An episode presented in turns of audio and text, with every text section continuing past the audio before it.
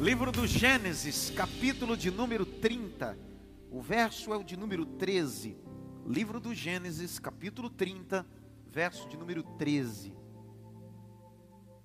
Gênesis 30, 13.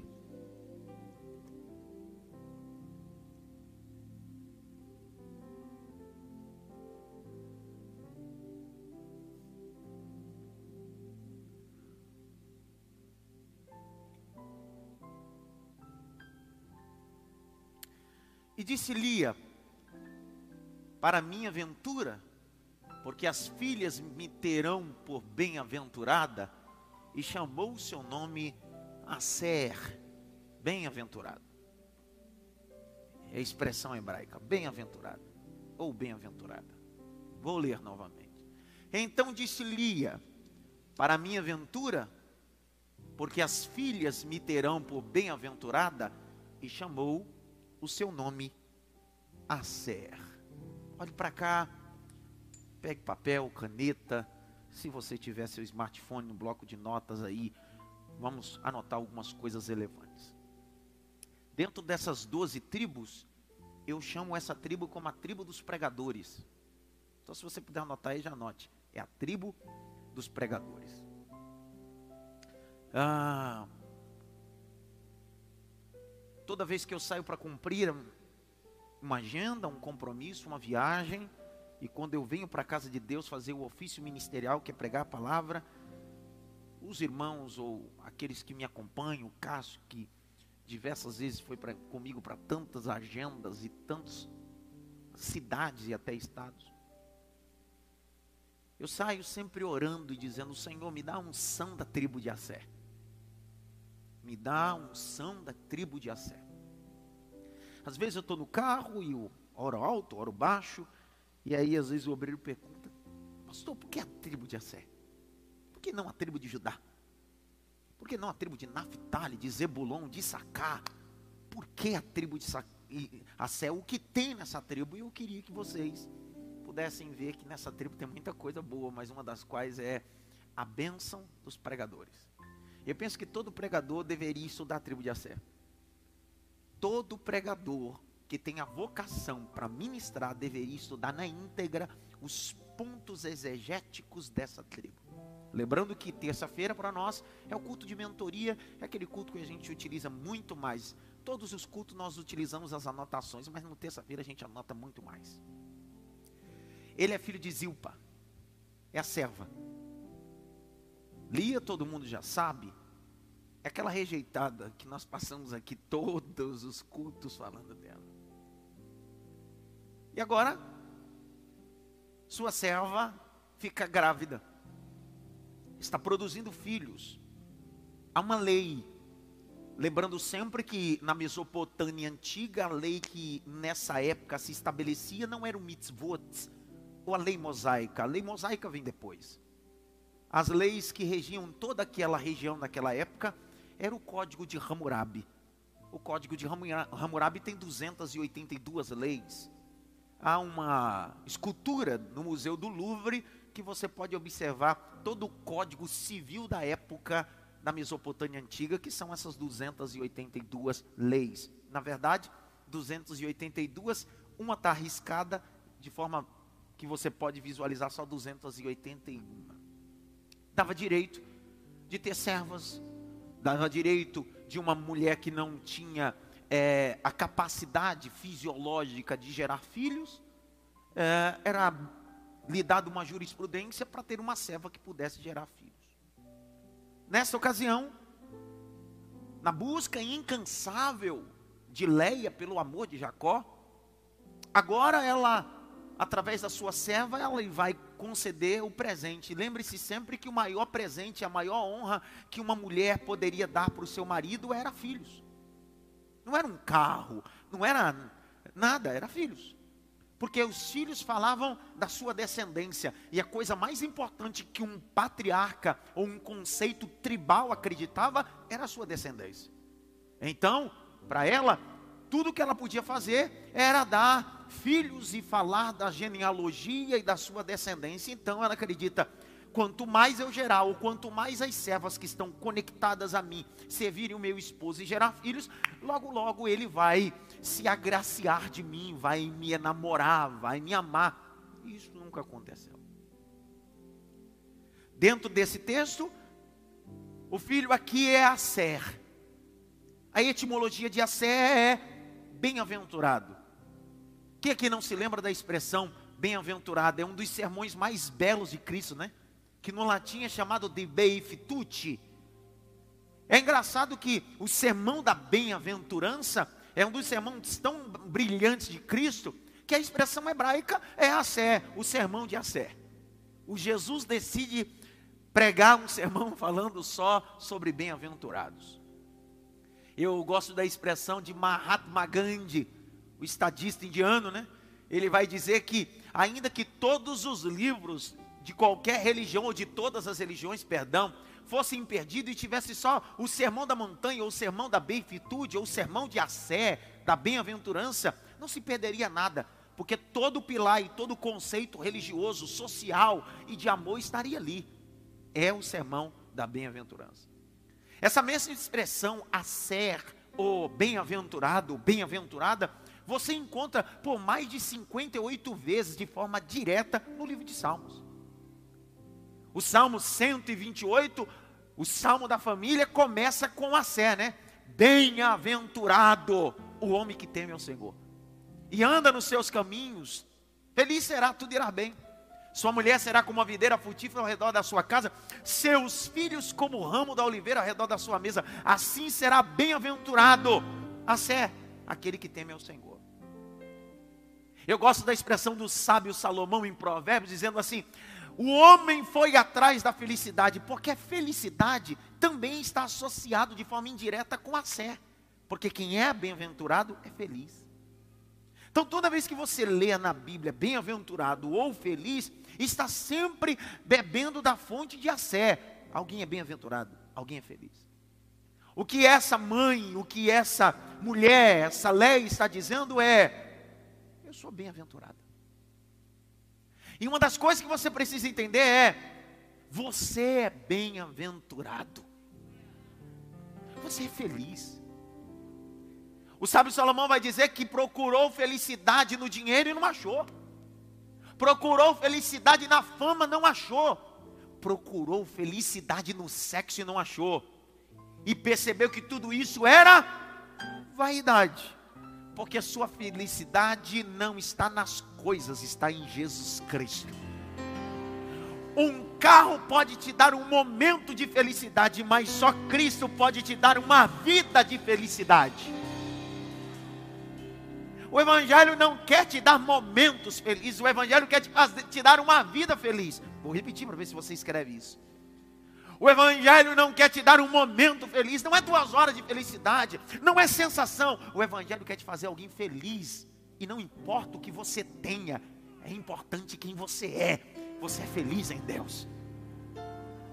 Você pode comer caviar e pode comer ovo frito. O importante não é o que está sobre a mesa, é a mão que te abençoa. Eu sou feliz porque Deus é comigo. Ela está dizendo, o capítulo de número 30, bem-aventurado chamou o seu nome. Essa é a primeira benção. Eu passei aqui essas 12 terças-feiras dizendo pelo menos sobre três níveis de bênção para cada tribo. A bênção do seu nascimento, a bênção que estava sobre Jacó no capítulo 49 e a bênção que estava sobre Moisés, Deuteronômio 33. E a primeira bênção que está sobre essa tribo é quando a sua mama ou dona olha para ele e diz assim: Você é bem-aventurado. Não importa. Ser bem-aventurado é ter a unção araônica, a unção de Arão. Fazer a vara florescer em um ambiente que ninguém floresce, isso é ser bem-aventurado. Que raiva que me deu. Quando no deserto começaram a criar um motim dizendo: Isso aí é patota, desculpa a minha expressão. Isso aí é um joguinho. Deus disse: Eu escolho quem eu quero. Eu escolho quem eu quero. Vou falar até que você der glória a Deus. Eu escolho quem eu quero. Deus falando. Deus disse a Moisés: pegue doze varas, coloque na tenda a vara que amanhã florescer, esse eu havia escolhido. O texto diz: no outro dia, a vara de Arão havia florescido, brotado renovos e frutos. Sabe o que significa? Felicidade é frutificar e florescer aonde ninguém floresce.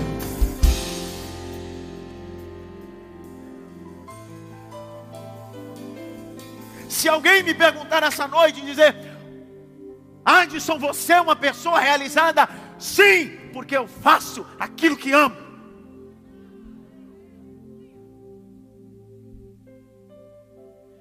A bênção que está sobre esse rapaz é: você é bem-aventurado. Você é feliz. Você não será. Você não foi. Você é. Bata no peito e diz assim: Eu sou feliz. Não, não, não, não, não, não. Pastor, mas eu não sou. Não, você é. Não, pastor, mas eu, eu não, você é. Porque você é bem-aventurado, bem-aventurado. Então bata no diz assim: Eu sou feliz. Pastor, quando eu tiver dificuldade de ser bem-aventurado ou ser feliz, o que fazer? É só ler a carta da felicidade. Pastor, tem essa carta na Bíblia? Paulo vai dizer à igreja de Filipos, Macedônia, dizendo: quando vocês acharem que está difícil, regozijai-vos no Senhor. Seja feliz nele. Seja feliz nele. Seja feliz nele. Não entenda o que eu vou dizer agora no campo de positivismo, primeiro porque eu não acredito no conceito positivista. Há uma diferença entre positivismo e fé. A mentalidade positivista vem de Auguste Comte, o sociólogo francês. Positivismo é pense positivo, isso pode melhorar, isso pode. Eu não acredito no positivismo, eu acredito em fé. Fé não pode, a fé disse assim: vai. Não, não pegaram, vou falar de novo. Enquanto Augusto Conte diz assim: pense positivo, isso pode melhorar. A fé diz bem assim: se você der a ordem àquele monte, vai para lá, não é possível, ele vai. Então não entendo o que eu vou falar aqui no campo de positivismo. É fé. Fé. O que, pastor? Já percebeu que todo indivíduo que sabe quem ele é em Deus, bem-aventurado, parece que tudo que ele coloca o pé e a mão, coisa vai. Ninguém entendeu nada aqui, Tem gente que diz assim: você abriu o quê? Rapaz, eu abri uma empresa de secar gelo. A pessoa diz: é o quê? Como é que tá as vendas? Estou bombando.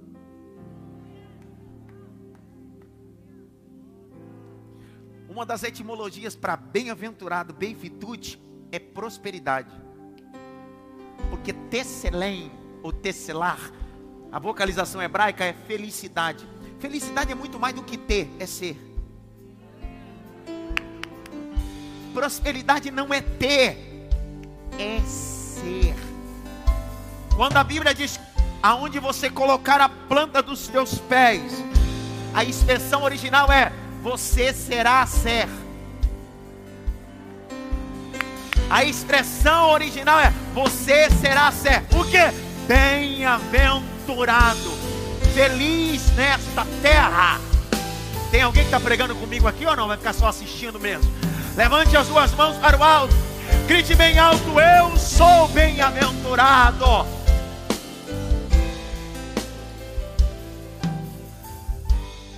Não é porque você é bem-aventurado que você não passará por interpéries, por provações, mas a grande vantagem é que ser bem-aventurado é estar acompanhado por aquele que pode te abençoar. O salmista diz bem assim: Cara, eu sou bem-aventurado. Alguém perguntou para ele: Como é que você é bem-aventurado se você está passando pelo vale? Aí ele olha e diz assim: Mas quem disse? Que só porque eu sou bem-aventurado eu não tenho que passar pelo vale. Ele diz assim: mas a diferença daí, ainda que eu passe pelo vale da sombra da morte, eu não temerei mal algum, porque eu sei que Ele está comigo, a sua vara e o seu cajado me consolam. Bem-aventurado. Ser bem-aventurado não vai lhe proteger das experiências que você tem que passar. Não vai te descredenciar, pelo contrário, vai te credenciar. Sou bem-aventurado. Então, a primeira bênção que está sobre essa tribo, e eu termino, é bem-aventurado. Você precisa sair de casa, você precisa voltar para casa você precisa caminhar no reino. Você precisa entender que você é bem-aventurado. Não sei se eu estou conseguindo ser claro no que eu estou ensinando aqui. Porque o pregador precisa ser claro no que está falando. Tá? Tá, eu vou tentar mais claro ainda. Para ver se você pega isso daqui. Quem é bem-aventurado não depende da terra. Que isso? Quando você sabe eu sou bem-aventurado. Você sabe que você não depende da terra, você depende do Deus da terra. Você lembra que Abraão saiu da casa de seu pai, da sua parentela? Lembram disso ou não? Gênesis 12. O texto diz que ele vai viver uma ruptura. Está lá entre Gênesis 14 e 15, ele vai viver uma ruptura com seu sobrinho, Ló. Que ele levou e não era para levar. Essa ruptura acontece assim: os pastores de Ló e de Abraão brigam. Abraão tem a maturidade de entender se a briga está entre os funcionários antes de chegar entre eu e meu sobrinho, está na hora de separar. Eles não brigaram. Quem brigou foi os colaboradores. Então Abraão tem maturidade de dizer assim: é a hora de romper, é a hora de criar rupturas. Abraão chama ele e diz assim: sobrinho, o negócio é o seguinte, já estou vendo o que vai acontecer. Escolhe para onde você quer ir. O texto vai dizer que Abraão diz para ele: escolhe. Não é Abraão que diz, eu vou escolher. Abraão diz: escolhe você. Não pegou? Quem é bem-aventurado não faz questão de pouca coisa.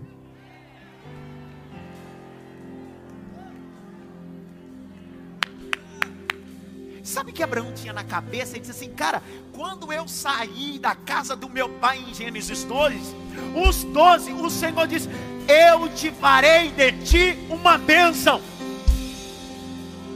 Ele está dizendo: se Deus disse que fará de mim uma bênção, eu não preciso escolher primeiro, porque o lugar para onde eu apontar, Deus é comigo.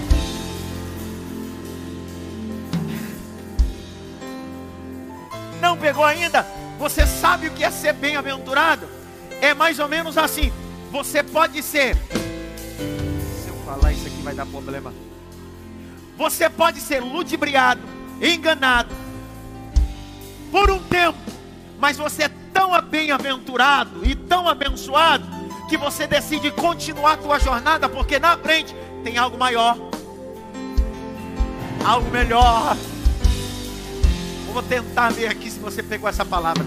A Bíblia diz assim, ó, Gênesis 26: E foi Isaac, desentulhou o poço, e veio o Filisteu e disse: É nosso. Isaac não brigou por poço, porque quem é bem-aventurado não faz questão de poço, porque sabe que o Deus que ele serve é Deus de rio, Deus de mar. Ele disse: Quer ficar? Fica com Ezequiel. Isso é contenda. Ele foi para outro. Desentulhou. Alguém disse: É meu. Ele disse: Pode ficar. Isso é sitna. É inimizade. O texto diz: E ele continuou. E no terceiro poço ele desentulha e aquilo ali não tem inimizade, não tem contenda, aquilo é reobote. Deus alarga a tenda. Eu estou liberando uma palavra na cidade, morre Você é bem-aventurado.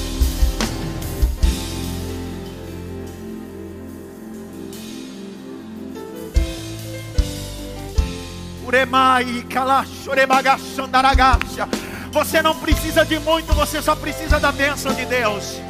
Você não precisa de muito, você só precisa do aval de Deus, do ok de Deus, da mão de Deus.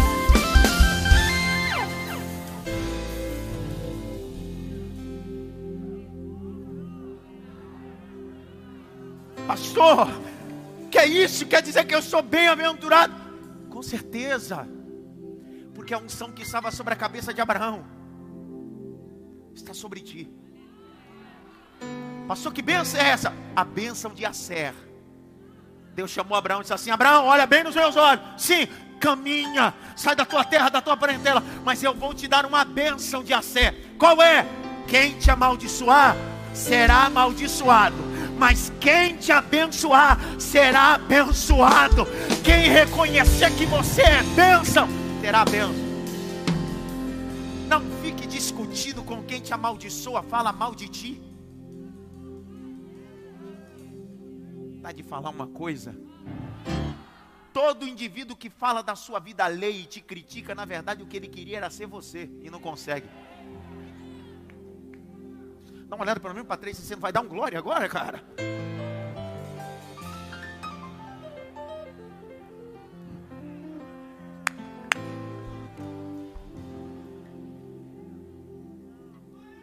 Outro dia, irmão, disse assim, pastor, estão falando mal de mim. Isso aqui você sabe, quem você não sabe ainda?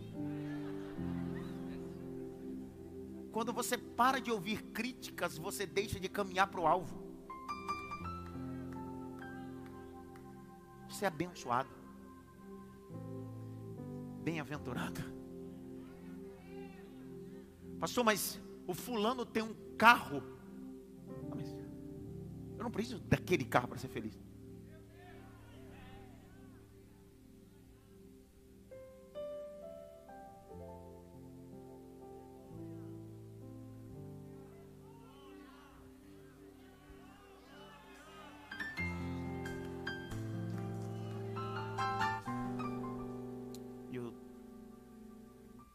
De Assé nasce com a primeira benção: você é bem. Aí começa as bênçãos dos pregadores, porque a segunda benção está na mão de Moisés. Moisés assim: Eu vou abençoar a tribo dos pregadores.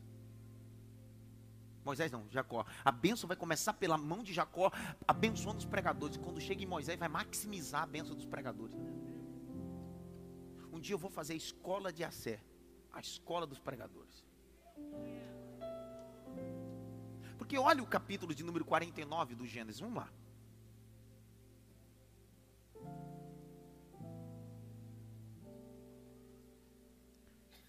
Há três bênçãos que estão estabelecidas na bênção. Há três bênçãos que estão na mão de Jacó sobre a tribo de Asser. Que está no capítulo 49 e 20. Olha lá. Três, não, duas, desculpa. 49 e 20 a ser, o seu, ser, o seu pão será abundante.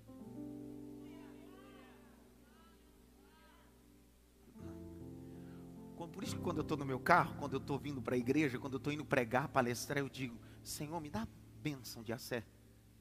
Que eu tenha pão em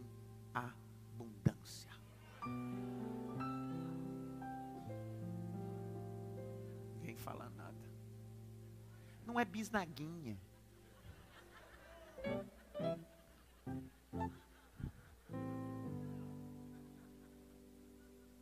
Não é pão bolorado. É pão da fornalha. Tá te falar uma coisa, mas não posso. Vou falar agora. Eu gosto dele. Presta atenção. Qual é a primeira bênção que está sobre a tribo dos pregadores? Não, aqui. No capítulo 49, 20. Bem-aventurado é o nascimento. Mas aqui. Porque duas, tem duas bênçãos aqui, 49 e 20. Qual é a primeira bênção aí? Como é que eu terei pão em abundância se eu não preparo pão e não sei preparar pão? Haviam três tribos da linhagem levítica que exerciam o ministério, principalmente na desmontagem, montagem e no translado dos utensílios do tabernáculo móvel de Moisés, que durou 40 anos no deserto e depois montado na terra que manda leite e mel. Três tribos: Gersonitas, Meratitas e Coatitas. Grite bem alto: Coatitas. Presta atenção. Dentro do tabernáculo móvel havia três cômodos. Quantos cômodos, pessoal? Vamos lá, quantos cômodos? Átrio Santo e Santíssimo. Dá para repetir? Abre a boca para falar, vai. No átrio havia duas peças feitas de bronze, a bacia da purificação e o altar de holocausto. No santo lugar, as peças passavam a ser de ouro. Do lado direito havia a mesa com os pães da preposição. Eram doze pães, cada pão representava uma tribo e eram duas pilhas. Cada pilha de seis era um pão em cima do outro. Do lado esquerdo, menorá com sete lâmpadas e encostava o véu que dividia entre o santo para o santíssimo o altar de incenso. Eu quero parar aí, não quero nem falar da arca da aliança. Do lado direito havia uma mesa com os pães da preposição. Eram os pães da face que ficava diante da face de Deus. O texto diz em Levítico que todo Shabat Shalom, o sacerdote com a sua família entrava no átrio e do átrio tinha acesso ao santo. E lá no santo ele tinha acesso a esses doze pães. E comia com a sua família esses doze pães. E nesse mesmo sábado, os coatitas faziam uma massa nova e queimavam, ou cozinhavam, ou fabricavam um novo pão para que pudesse estar sobre a mesa. Dentro das três classes de levitas, só os coatitas fabricavam pão, o resto comia pronto.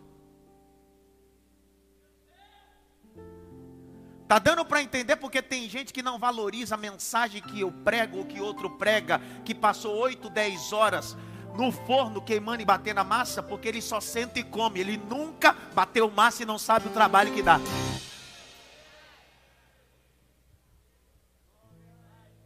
Chega, vou até embora depois dessa. Pastor, mas a Bíblia diz em Mateus, em Lucas 10, de graça recebeu, de graça dá.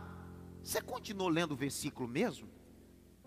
Porque em Mateus 10 e Lucas 10, assim, de graça recebeu, de graça dá. Entretanto, quando chegar numa casa, hospedai, dá ele comida, e se por acaso chegar e não te tratar bem, vai-te embora. Não é dar coxinha com um copo de dole vencida, não, cara. Nem é gasolina, porque nem só de gasolina viverá o homem fala nada, né? O que eu tenho de livro na minha biblioteca, eu comecei a comprar há muito cedo, eu acho que tem uns dois carros ali. Eu tenho um livro que custa, livro de dicionário, que custa 900 reais, 700 reais. Para você ouvir uma mensagem, uma palestra de 50 minutos, demora, demora 8 horas para fabricar um pão desse. Não é mensagem que você vai no Google, copia o sermão, os pontos e fica vomitando. Por isso que tem gente que decora, você. Tarde de falar uma coisa. Você conhece quando o cara tem a bênção de Assé e não tem. Quando o indivíduo tem a bênção de Assé, ele pode até errar um versículo, ele pode até se embananar um pouquinho. Entretanto, você percebe que ele se envolveu com a massa, ele bateu a massa, ele levou a massa do povo. Agora tem gente que você ouve é um decoreba, decora hebraico, decora grego, aí você diz, mas isso não tem unção. Por quê? Porque nunca tratou com a massa, pegou, pronto. Eu sei que não sou o melhor pregador. Eu sou um pregador limitado. Tem muita gente que prega. Eu tenho obreiros aqui que pregam melhor do que eu. Eles, eles só deixam pregar por misericórdia. Eles têm amor por mim. Ele diz, pastor, prega lá, cara. Porque na verdade nem era para estar pregando. Só que o grande problema está aqui. Eu posso muitas das vezes queimar um pãozinho um pouco. Eu posso às vezes errar até um versículo, errar um português. Só que é assim, sou eu que misturo a farinha com trigo, o leite. Eu sei o trabalho que dá. Então é muito mais do que envolver com a massa, é se comprometer com o pão, é se comprometer com o pão. Eu vou liberar uma palavra para você dar glória a Deus da Cíntia. Jesus olhou para os discípulos e disse assim para os discípulos: Dele pós de comer. Jesus disse: pega a bênção de Assé, entrega o pão para a multidão.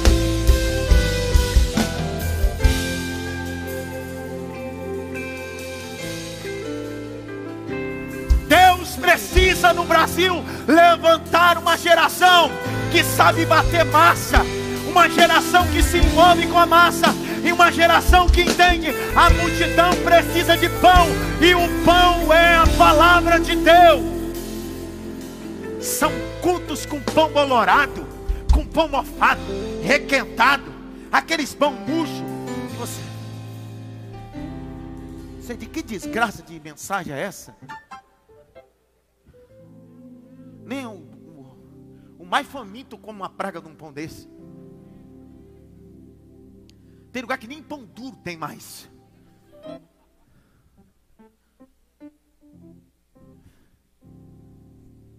Antigamente eles diziam assim, dá um pão duro aí, lembra que era pão duro? Hoje, nem dentro da pandemia, teve padaria que fazia uma fornada e deixava na porta pão fresquinho. Até a padaria, dentro da pandemia, tinha pão fresco. E tem pastor que nem da pandemia fechou a igreja e ficou só pedindo dízimo e oferta. Aí perguntam por aí, por que, que a igreja cresce, do ciclano cresce, do Beltrano prospera? É porque ao invés de eu ficar pedindo dízimo e oferta, eu decidi mergulhar e bater pão, querido. O meu povo merece por falta de pão. O meu povo merece por falta de pão, cara. Levante as suas mãos para o alto. Abra a boca, diga glória. A unção do pão está sobre ti.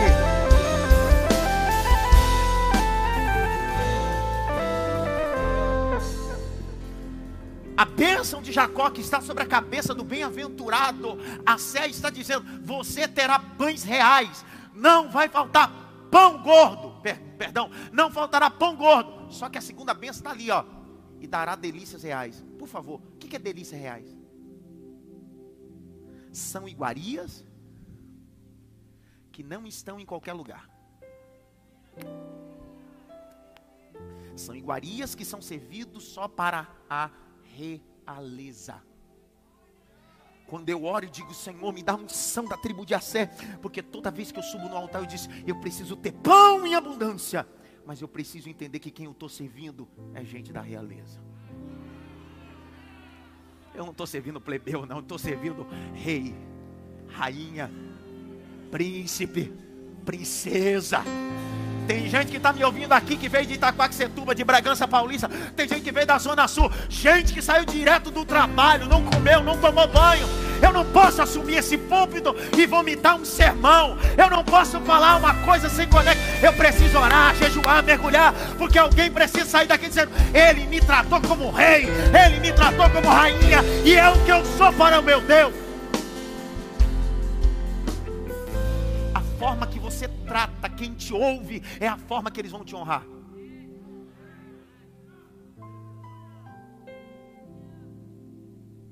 Não trate o rebanho como plebeu, trate o rebanho como gente que faz parte da realeza. A segunda bênção é delícias reais.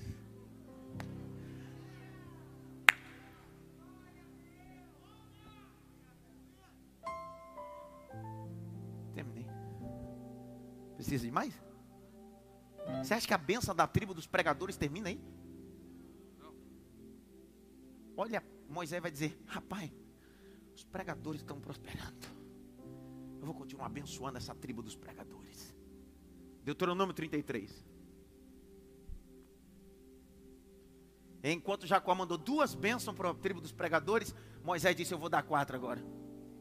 Eu? Que é isso, irmão? Moisés disse: Tem quatro bênçãos para essa tribo. Capítulo 33 de Deuteronômio, verso 24 e 25.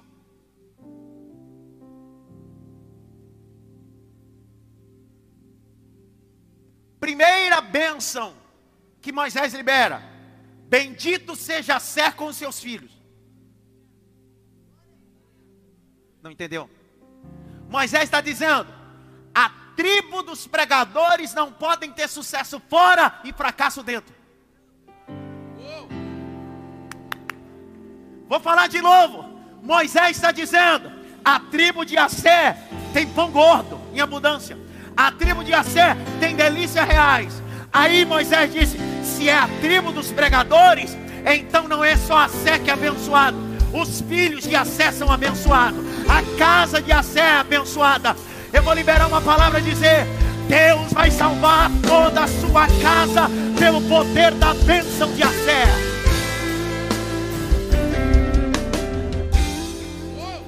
Quando você isso, você olha e diz assim: o que tem a ver isso com os textos neotestamentários? Tudo.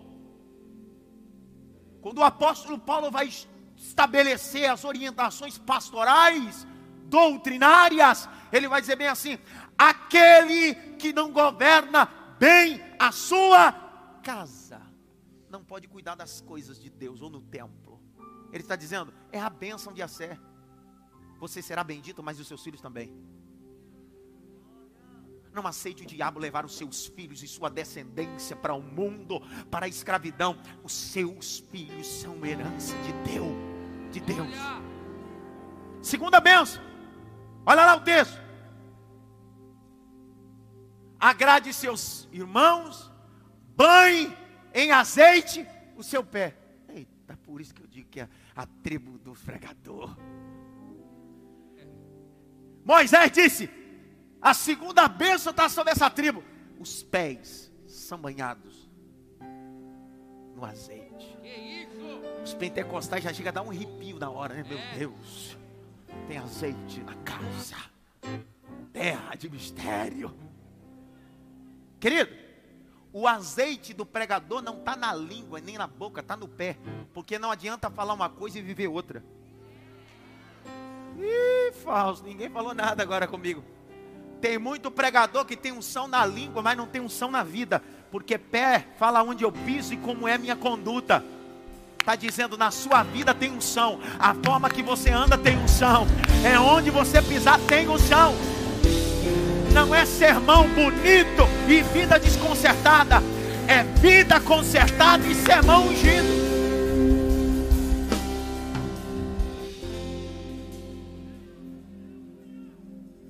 Terceira benção.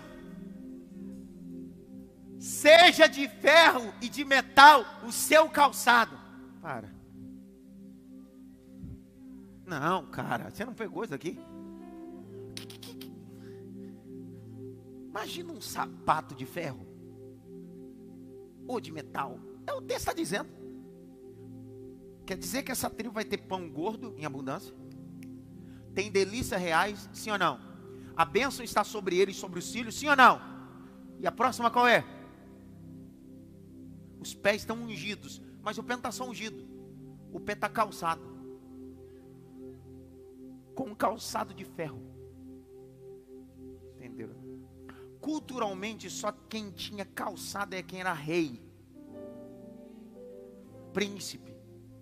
Quem era pobre vivia descalço. Quem era escravo vivia descalço.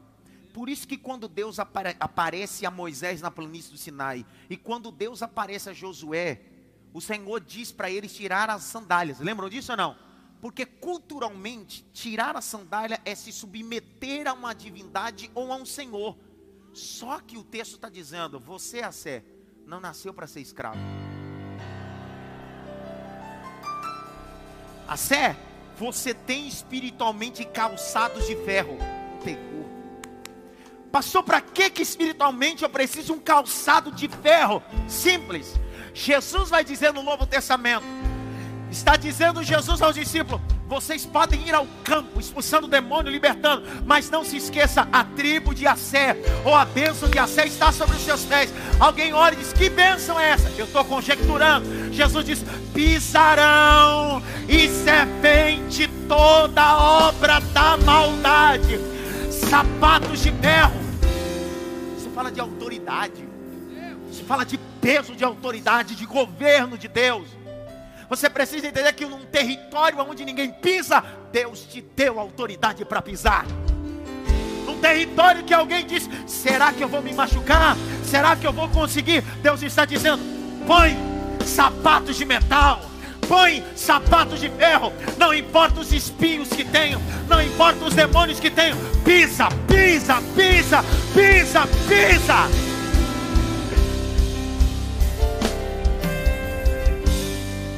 Quarta bênção, não faltará força em ti. Olha lá a quarta bênção. E a tua força seja, será como todos os teus dias, ou um teus dias. Está dizendo, você pode ter 20, pode ter 70.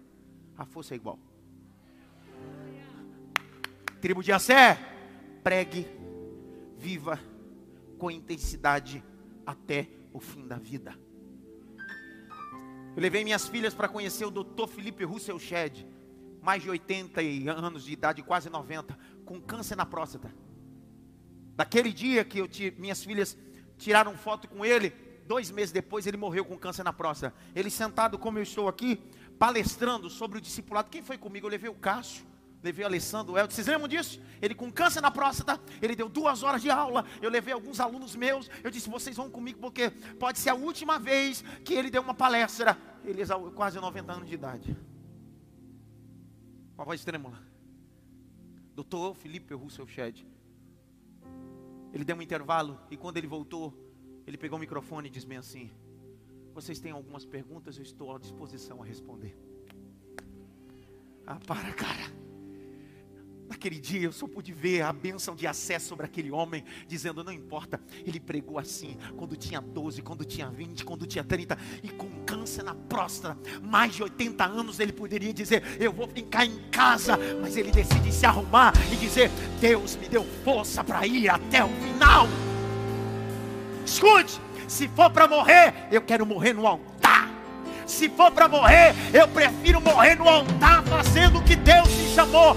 Eu sou a tribo de Assé.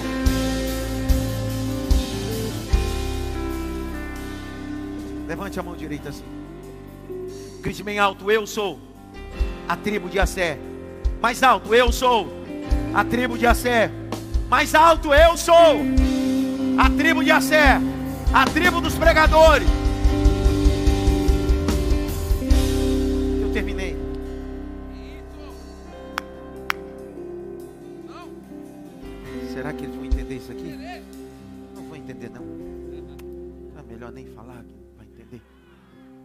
Falar e a pessoa não entende aí, eu já comeu tanto pão que já não aguenta mais pão. Comeu, chega de pão também, pastor. Cabe mais um, um pedacinho de pão aí, não? Irmão, falamos da benção do nascimento, falamos da benção de Jacó, falamos da benção de Moisés, sim ou não? irmão tem muita informação, eu teria mais três pontos, mas não vai me dar tempo, mas eu quero ir para o final. Você vai procurar, você vai perceber que a tribo de Assé não expulsam os cananitas. Juízes capítulo 1. Quando eles chegam na terra que manda leite e mel, o território que é lhe franqueado, eles não expulsam os cananitas. Preste atenção. Quem são os cananitas? São os filhos de Canaã. Canaã é filho de Cã. Quem é Cã? É o que descobriu a nudez de seu pai Noé. Só que Noé não amaldiçoou Cã, ele amaldiçoou seu neto Canaã. Gênesis capítulo 9. É só ler com cuidado, que quem sabe você passou a vida toda ensinando na escolinha das crianças que Deus amaldiçoou Cã. E Deus deu, Noé não amaldiçoou Cã, ele amaldiçoou Canaã. Por quê? Porque Levítico capítulo 18, verso 12 a seguir, está dizendo sobre a maldição de descobrir a nudez do pai, da mãe, da filha, etc. Daí de Canaã, que é neto de Noé, que é filho de Cã, sem Cã e Jafé, é filho de Cã que descobriu a nudez de seu pai. As sete nações são as mesmas sete nações de Deuteronômio capítulo 7, quando Deus disse ao povo de Israel: quando vocês chegarem em Canaã, expulsai as sete nações. Só que em Juízes 1, o texto diz que Assé não expulsou os cananeus ou os cananitas. E a divindade mais importante dos cananitas, eu poderia citar vários, mas a principal é Baal. E Baal era título, passou ao longo do tempo ser nome pessoal. Baal é uma divindade cananita e conhecido como Deus do trovão. Deus do relâmpago, Deus do fogo. E por aceitar não expulsar os descendentes de Canaã, os cananitas, sabe o que aconteceu? Em 1 Reis capítulo 18, verso 1, quem está lá no Monte Carmelo, convocando profetas pagãos para uma disputa, é Elias com quem? Os profetas de Baal. A Sé estava na benção, mas infelizmente não gostava de confronto, aceitava qualquer um.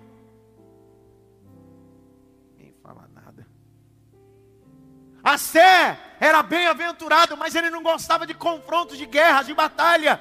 Porque quando ele chega na terra, ao invés de ele expulsar, ele faz aliança. Ele diz: Não, vamos viver aqui junto, está de boa. Presta atenção, a tribo de Assé tinha uma dificuldade e eles não gostavam do embate. Quando você abre o livro de Juízes, o tempo dos juízes, capítulo 5, é o cântico de Baraque e de Débora. Capítulo 5 vai deixar muito claro que quando Débora está cantando dizendo: E vós, a sé, não saíste comigo a peleja, ficassem os seus escombros. A Sé não gostava de briga, a Sé não gostava de disputa, a Sé não gostava de confronto. Pastor, mas Deus também não gosta. Como não? Tem hora na vida que não dá para fugir do problema, tem que enfrentar. Até quando você vai mudar de casa, mudar de igreja, mudar de emprego, mudar de mulher, mudar de tudo e nunca vai enfrentar os problemas, a sua deformidade e as coisas que você vai resolver? A tribo de Assé tinha todas as bênçãos, mas fugia dos confrontos. Abre-se uma lacuna, grite bem alto, lacuna. Deixa eu te falar uma coisa. Quando eles fazem aliança com os cananitas, eles estão dividindo o território. Grite bem alto, território. Mais alto, território. Mais alto, território. Você sabe que a palavra Canaã no texto de Jó, no texto de Provérbios, é traduzido como mercadores, comerciantes. Por quê? Porque o território aonde a Sé foi lhe dado, viviam os cananitas. E aonde era? No Mediterrâneo, na beira da praia. Os lugares mais aonde tinha riqueza. Então, quando a Sé não expulse, não vai para o embate, ele está dividindo a riqueza. E há momentos na vida que Deus não te deu o direito de dividir, é só seu.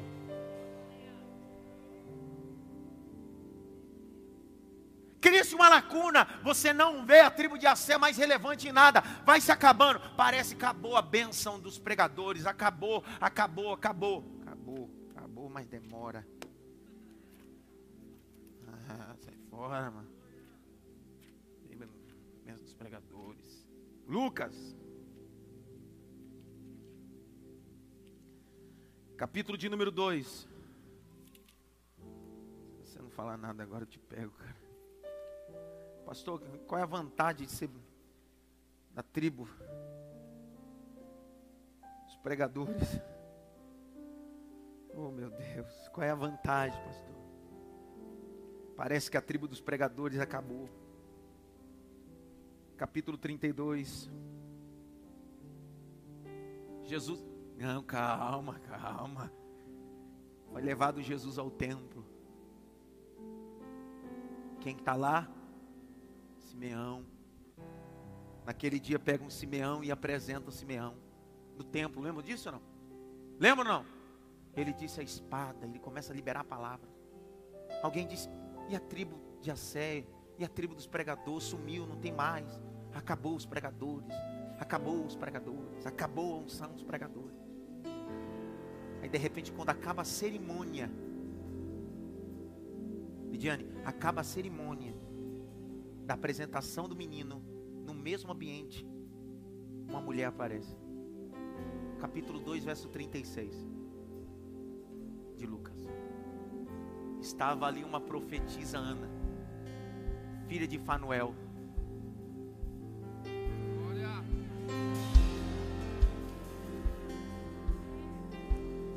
Essa já era avançada em idade, tinha vivido com o marido sete anos, desde a sua virgindade.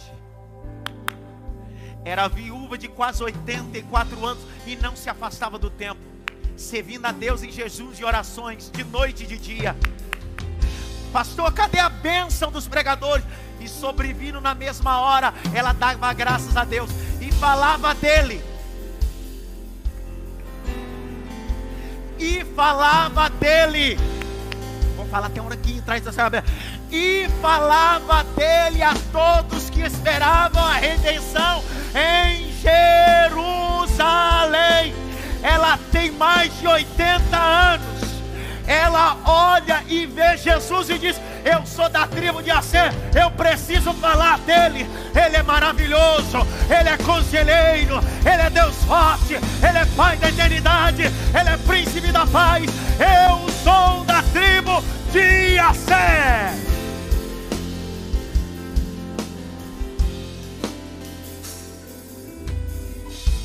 Ah, meu Grite bem alto: Deus, me dá unção da tribo de Assé. Foi a unção, é, a, a, a tribo mais boazinha até agora. Teve os irmãos que assim, pastor, o senhor começa a pregar, dá vontade de ser uma tribo, mas depois o senhor começa a bater na tribo, perde a vontade. O senhor começa a falar que a tribo é boa, daqui a pouco o senhor mostra na Bíblia que a tribo não vale nada depois. Hoje, pelo menos, dá para dizer assim: rapaz, eu sou da tribo de Assé. Eu fujo de uns confrontos, mas no final dá tudo certo. Valeu a pena estar aqui hoje ou não? Fique em pé.